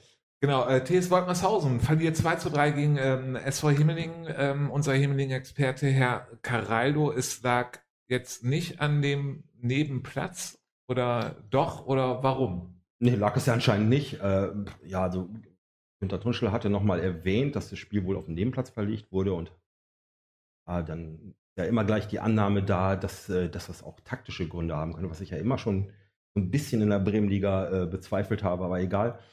Äh, hat dann nicht so viel genutzt, weil Himmeling diesmal ähm, das Spiel nicht ganz so wild bestritten hat wie die Spiele vorher. Ähm, und äh, dann irgendwann, also die Spiele vorher waren ja, dass, dass, dass erst äh, in den Schlussminuten irgendwie alles klar gemacht wurde. Hier äh, fielen dann zwar auch noch Tore in den Schlussminuten, aber irgendwann führte halt ähm, Himmeling schon 3-1 und aber ist auch nochmal zurückgekommen nach dem Rückstand und ähm, hat es dann äh, gut über die Bühne gebracht. Und wir haben auch selber jetzt nochmal gesagt, obwohl sie ja äh, sich selber nicht äh, nach ganz oben rechnen, äh, zu den Favoriten rechnen, äh, dass es aber doch ein Spieltag für sie gewesen ist, dadurch, dass die äh, Mannschaften oben teilweise auch verloren haben. Finde ich ganz interessant, die Aussage. Für dich taktisches Mittel, äh, auf den Kunstrasenplatz oder auf den Rasenplatz zu gehen? Definitiv. Also für mich verändert das alles. Also ich Mhm. muss ganz ehrlich sagen, weil ich einfach der Meinung bin, ähm, wenn du gegen den Ball auf einem schlechten Ball agierst, hast du einen klaren Vorteil, als wenn du auf einem schlechten Ball mit dem Ball viel spielst. Mhm. Sich dann Torchancen rauszuspielen, ist schon wesentlich schwerer auf engen, engen Platz, klar, als wenn du vorne viel Raum hast. Und darum äh, ist das ein taktisches Mittel, was viele Mannschaften nehmen, ist aber auch für mich legitim. Jeder kämpft mit dem, was er hat. So, und darum äh, müssen beide Mannschaften auf dem Platz spielen, darum ist es auch fair.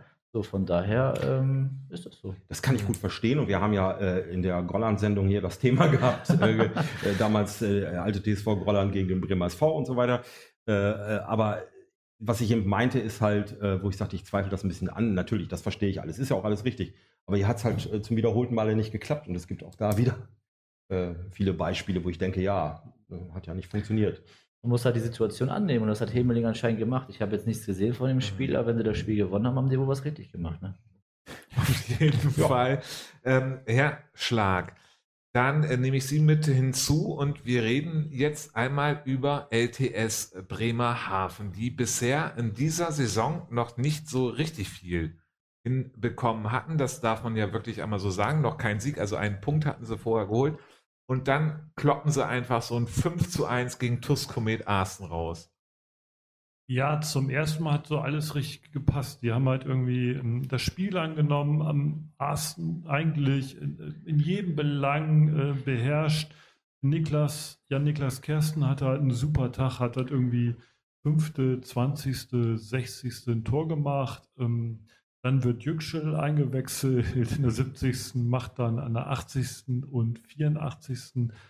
noch ein Tor. Das ist halt die Qualität, die die haben. Und äh, diesmal konnten sie auch durchsetzen. Muss, muss aber auch sagen, Asten dann zwischendurch auch äh, Anschlusstreffer zum 3 zu 1, aber insgesamt in allen Belangen unterlegen. Und mich, also mich wundert eigentlich, was hat der LTS vorher gemacht? Warum haben sie sich nicht vorher auf ihre eigenen Stärken besonnen und das halt ähm, durchgezogen? Dann hätten sie jetzt schon ein paar Punkte mehr. Und ja, aber vielleicht ist es der Startschuss für eine, für eine Aufholjagd und für den, den Run auf die Halle, würde ich mal so sagen.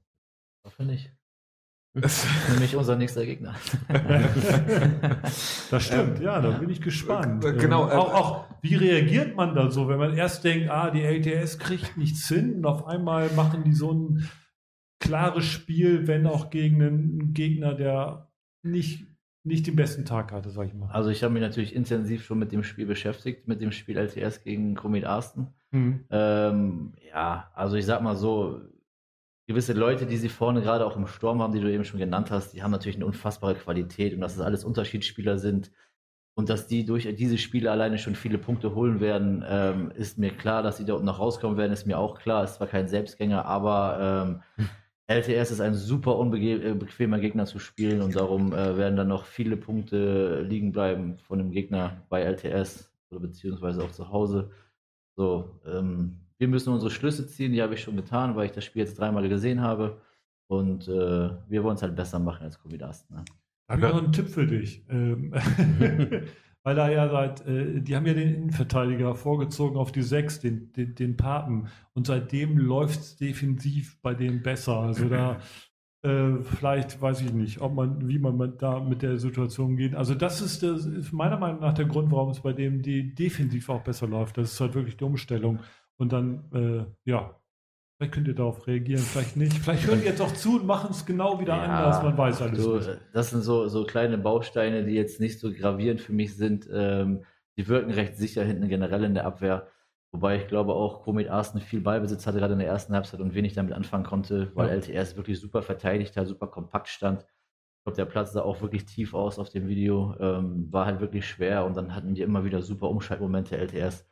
So genau das braucht LTS halt und das ist halt das, was wir denen halt nicht geben wollen. Das ist, glaube ich, viel wichtiger, das denen nicht zu geben, als dass wir da jetzt auf irgendwelche Spiele achten, ob der in der Innenverteidigung steht oder auf der Sechserposition oder wie auch immer. Darum schauen wir mal. Aber LTS ist für dich auch, ähm, äh, mal einen ganz kurzen Moment auf Platz 15 halt äh, mit vier Punkten. Erster Sieg hatte ich ja eben schon thematisiert. Jetzt elf Tore vor, äh, von dem, gerade fünf halt äh, geschossen. Blöde Frage, gehören eigentlich nicht da unten hin? Ja, aber wer gehört da unten schon hin dieses Jahr? Genau, das wäre So, die das andere ist Frage. halt so eine Sache. Aber die Frage ist halt, äh, wer hat denn so eine Unterschiedsspieler wie Mhm. Kersten oder so in der Mannschaft? Und Ja. ich glaube, ähm, dass die jetzt auch erstmal reinkommen mussten in die Saison. Ich sah jetzt ja am Wochenende gut aus für sie. Jetzt wollen sie natürlich nachlegen und wir wollen es natürlich unterbinden, aber es ist einfach wirklich äh, in so vielen Spielen am Wochenende wieder tagesformabhängig und darum äh, ja, wird es einfach alles sehr schwer vorhersehbar sein, was da jetzt irgendwie passiert oder so. Ne? Aber wer gehört da unten schon rein? Gute Frage. Sehr gut, dann machen wir gleich die Überleitung zu Tuspo so Heide gegen deinen alten Verein Blumenthaler SV. Im Moment letzter 3 zu 1 für Tuspo so Heide. Blumenthal gehört auch nicht da unten rein. Ah, ja, wenn es nach meinem Herzen geht, natürlich nicht, aber da fragt halt keiner nach. Ne? Also letztendlich muss man das ich bewerten. gerade. Letzt, let, letztendlich muss man das so ein bisschen äh, bewerten, was man da jetzt tatsächlich sieht. Und äh, sie haben sehr viele Punkte in den letzten Minuten verloren, liegen lassen, was natürlich richtig wehtut. Gerade auch nach dem Saisonstart, wo man OSC besiegt hat, Mhm. war man, glaube ich, auch so ein bisschen auf einem anderen Weg, wo man gedacht hat, okay, vielleicht kann man eine ruhigere Saison fahren. Bin ich mal gespannt, was für Impulse die ganzen jungen Spieler, die sie jetzt spielberechtigt gemacht haben, da irgendwie reinbringen können.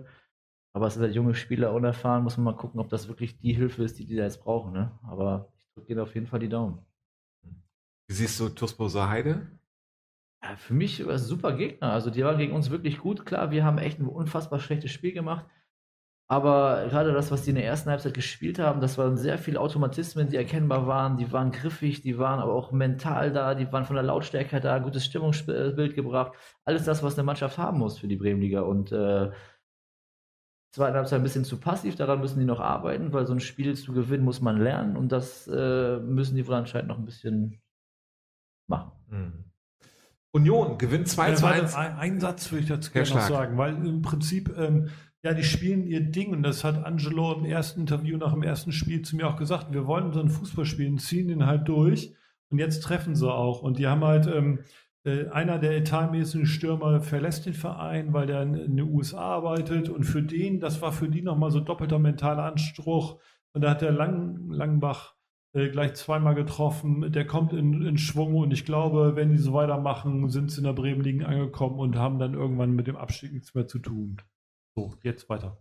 Ich wollte gerade sagen, sind in der Bremenliga angekommen. Weil wir das Thema hatten. Ja, äh, genau, da müssen wir jetzt eigentlich Schluss machen der Sendung, aber wir sind noch nicht ganz am Ende, ähm, äh, sondern reden noch über Union gegen Wartan 2 zu 1 und ähm, Wartans erste Niederlage in äh, dieser Saison und Union hat mal wieder das rausgehauen, was man auch vor der Saison von ihnen gedacht hat?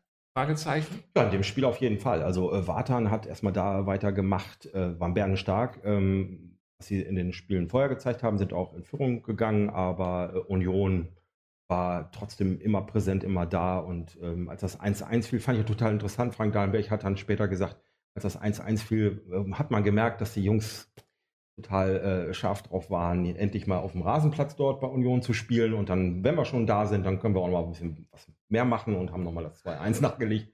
Ähm, tolle Spielanalyse, wie ich finde. Ähm, ja, und dann ähm, War es also eine taktische Entscheidung? Das Thema die, die, die taktische Entscheidung, äh, zum Wohl der Spieler mal wieder auf Rasen zu spielen. Ist ja auch ein, toll, ein toller Platz da.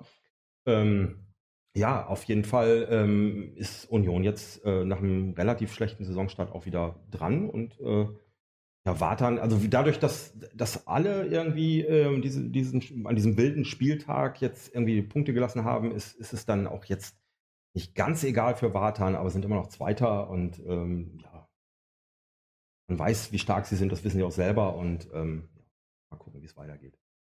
Meine Damen und Herren, hier einmal die Tabelle der äh, Bremen-Liga für Sie eingeblendet. Auf Platz 1 SAV um 18 Punkte, Wartansport auf 2 mit 16, Oberneuland 15 Punkte, Himmelingen 14 Punkte, OSC Bremerhaven mit einem Spiel weniger 13 Punkte. Union 60, 12 Punkte, ESC Gestemünde 11 Punkte, TUS Schwachhausen 9 Punkte, TUS Komet Arsten äh, 8 Punkte auf Platz 9, dann blenden wir auf die zweite Hälfte über, da sehen Sie TS Woltmershausen 8 Punkte, TUS Heide 7, Brinkum 7, Werder 6, Neustadt 5, LTS 4 und letzter ist zurzeit Blumenthal mit 3 Punkten.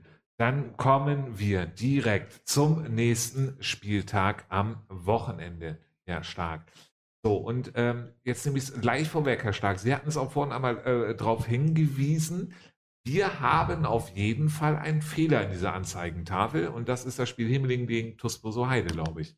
Genau, da äh, steht hier, wie Sie sehen, äh, 8., 10., 14. Uhr. Ist aber dann der Sonntag, äh, 9., 10. um 14 Uhr. Sie müssen sich das sozusagen unter Schwachhausen und Lehe vorstellen. Wunderbar, super. Dann äh, sehen Sie auf jeden Fall, dass äh, Blumenthal gegen äh, Brinkum äh, spielt, Wartansport gegen Neustadt, Asten gegen Union äh, 60, äh, Hemeling haben wir gerade gesagt, gegen Tusposo Heide, OSC Bremerhaven gegen SAV, also ein echtes Topspiel in der Bremenliga Werder gegen Oberneuland, Geestemünde gegen Woltmershausen und Schwachhausen gegen LTS am Sonntag um 13 Uhr.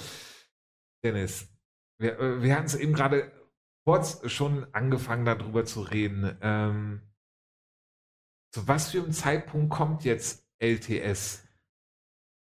Hättest du sie lieber gehabt, wenn sie vorher nur verloren hätten? Ich glaube, das ist eigentlich egal. Das, LTS bleibt sich treu und ich glaube, die spielen das, was sie immer spielen und äh, das machen sie auch wirklich gut. Und ich glaube, ähm, gegen LTS musst du immer höllisch aufpassen. Es ist egal, ob die jetzt vorher zweimal verloren haben oder dreimal gewonnen haben. So, man muss die wirklich wahnsinnig ernst nehmen, höllisch aufpassen und äh, für mich wird das wieder ein Spiel auf Augenhöhe werden, wo Kleinigkeiten das Spiel entscheiden. Meine Damen und Herren, äh, wir bei Late Night fragen nie den Trainer danach, wie das äh, Spiel ausgeht. Das macht unsere Assistentin, also nicht ihn fragen, sondern sie wird es uns auf jeden Fall sagen. Alexa, öffne Late Night. Hallöchen, Popöchen. Was ist dein Tipp? Knappe Kiste, ich denke 2 zu 3. Okay, gut. Äh, Herr Carallo, äh, was denken Sie? Wie geht das Spiel äh, Schwachhausen gegen LTS aus am Sonntag? Glaube, Schwachhausen nimmt den Schwung mit aus dem Brinkum-Spiel. Das wird ein 2 zu 1. Ja, Schlag. Ja, ich glaube, LTS nimmt den Schwung mit. Äh, äh, sorry an unseren Gast. Äh, 1 zu 3, glaube ich. Blumenthaler SV gegen den Brinkumer SV. Ähm, am Samstag um 13 Uhr. Ähm, Blumenthal muss langsam anfangen zu punkten. Der Brinkumer SV muss langsam anfangen mit der äh, Siegesserie. Ähm, was denkst du, wie geht das Spiel aus? Ach, ganz schwer. Man hört ja viel aus Brinkum in Unruhen und dies und das, aber Brinkum hat trotzdem noch eine gute Qualität. Das ist eigentlich mal eine Frage, was für Spieler da jetzt tatsächlich wieder zurückkommen aus diversen Verletzungen oder Erkrankungen. Ich glaube, dass Brinkum das mit 3 zu 1 gewinnen wird. Ja, Caraldo. Ja, also ganz, also schon ein schwieriges Spiel. Ähm, Blumenthal, ich glaube, ich glaube, dass Blumenthal ähm, schon für eine Überraschung so gut sein könnte. Für einen Sieg reicht es aber nicht. Es wird ein 2-2. Der Schlag. 2-0 äh, für Brinkum, glaube ich.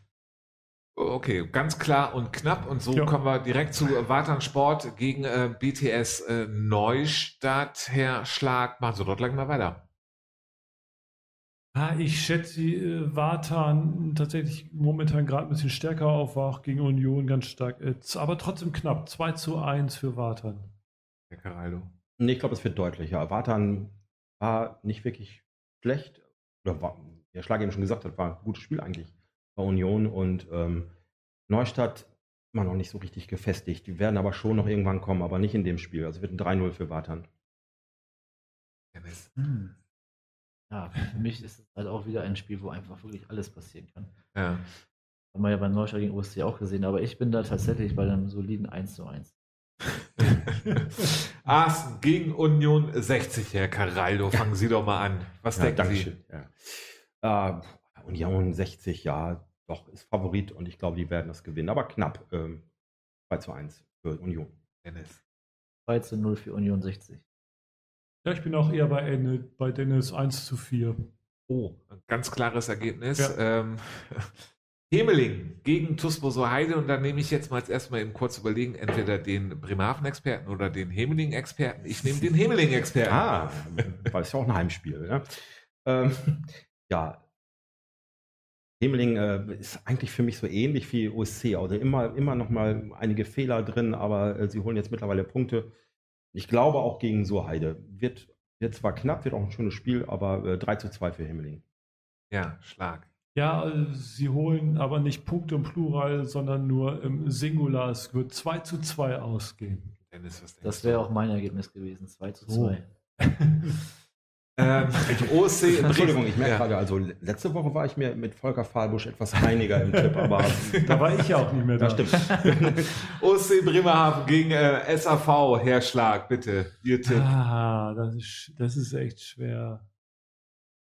Also ist ja ein Knallerspiel. Ist, ist das Knallerspiel am Wochenende, meiner Meinung nach. Ähm, der, der Tabellenführer gegen einer der Favoriten.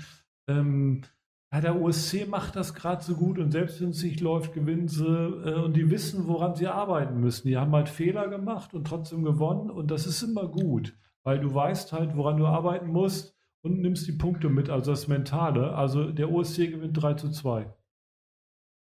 Die mentalen Punkte mitnehmen, wunderbar. Ähm, ja, Caraldo. Ja, da stimme ich natürlich äh, in Teilen zu. Also die Fehler erkennen und dran arbeiten, aber ob das so schnell geht, halt die Frage. Also ich glaube, das wird ein 3-0 für Aumund. Für Aumund. Oha. Ganz klares. So deutlich. Ja, Okay. Tabellenführer, ist Favorit.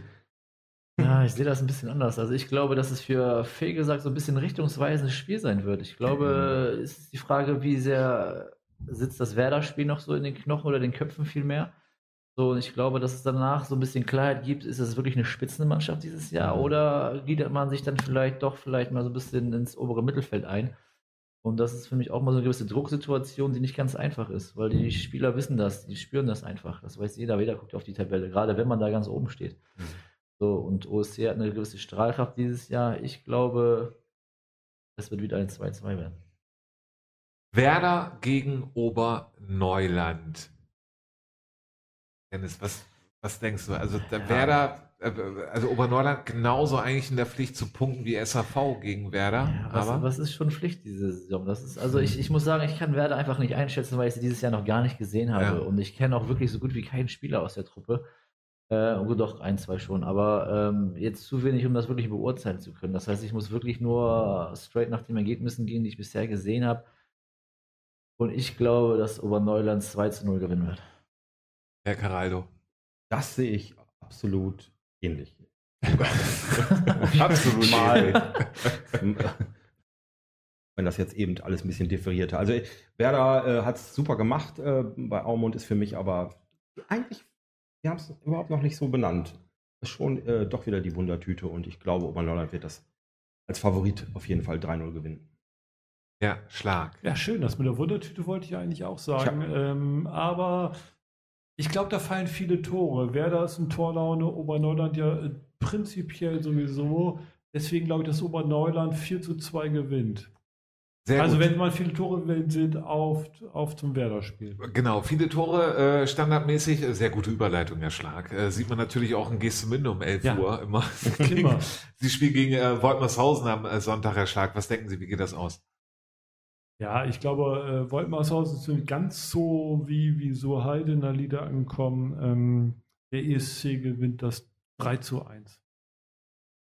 Dennis. Ich glaube, dass Woltmarshausens Spielweise wirklich sehr gut zu der Spielweise von Geestemünde passt. Also für Geestemünde gesehen. Darum glaube ich tatsächlich, dass Geestemünde sogar 4 zu 1 gewinnt. Herr Caraldo. Da äh, kann ich nur noch wenig hinzufügen. Also das ist auch, auch mein Tipp. Also das ähm, äh, Gestemünde sehr, sehr heimstark und äh, das wird auf jeden Fall, ähm, ich glaube, ein 4 zu 2 für Gestemünde. Mhm. Schönes Derby auf alle Fälle. Ähm, ja, meine äh, Damen und Herren, von den Brausefans, Mobilgeräten und TV-Geräten, wir sind am Ende der Sendung angekommen. Dennis, danke, dass du da warst. Sehr viel Spaß gemacht, vielen Dank. Ja, äh, äh, uns ebenso. Und ähm, jetzt ist äh, die große Frage, während Herr Caraido die äh, Abschlussrunde ähm, hier auch einläutet, ähm, dass ich äh, ja auch hier einfach noch weiter ausschenken muss ähm, und dann danach weiterzähle. Wir sehen uns auf jeden Fall, meine Damen und Herren, wieder nächste Woche. Im Moment ist der Termin, glaube ich, am Mittwoch angesetzt. Ja. Genau, schalten Sie auf jeden Fall wieder ein. Schalten Sie auch am äh, Wochenende äh, nicht ein, aber ähm, überträgt ja Late Night diesmal äh, überhaupt gar nichts. Aber gehen Sie am Samstag zum Panzenberg. Ich glaube, da ist ein richtig gutes Spiel zwischen der ähm, Wilden-Liga-Mannschaft vom Eisen und dem äh, Litfass. Kann man sich auf jeden Fall auch angucken, Herr Caraldo. Ja, und ebenfalls am Samstag ähm, ist noch äh, der Abschluss der Bundesliga in Arsten. Genau, Ab 12 Uhr. Äh, Genau, wo wir über vor zwei Wochen, glaube ich, drüber äh, Genau. berichtet hatten. Äh, also der letzte Spieltag, da ist äh, Spannung pur angesagt. Ähm, Dennis, noch einmal schön, danke, dass du da warst. Es hat sehr viel Spaß gemacht. Ähm, euch noch viel Erfolg in der Saison. Vielen Dank. Und dann zu Hause und Herrn Schlag auf jeden Fall Prost. Bis nächste Woche auf die Bremenliga.